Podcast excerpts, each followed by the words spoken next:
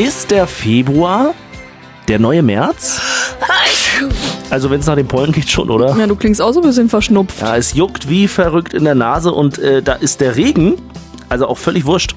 Das ist dem Pollen völlig egal, ob es regnet oder nicht, sagt auch Romy Zibulski vom Botanischen Garten in Potsdam. Es blüht zum Beispiel definitiv gerade die Haselnuss, fängt gerade an die Birke, es blüht auch wahnsinnig viel Erle gerade, aber es kommt vor allen Dingen auch gerade viel Erle aus äh, Frankreich zu uns rüber über die Windverhältnisse. Also Sie merken, es liegt viel in der Luft. Jetzt die Frage, ist das alles nur Einbildung oder kommt das tatsächlich alles irgendwie früher?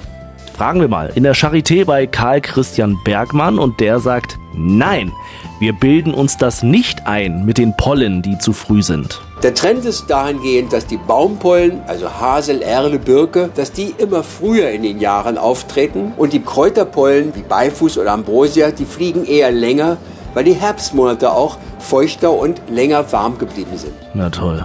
Keine Verschnaufspause mehr für Allergiker.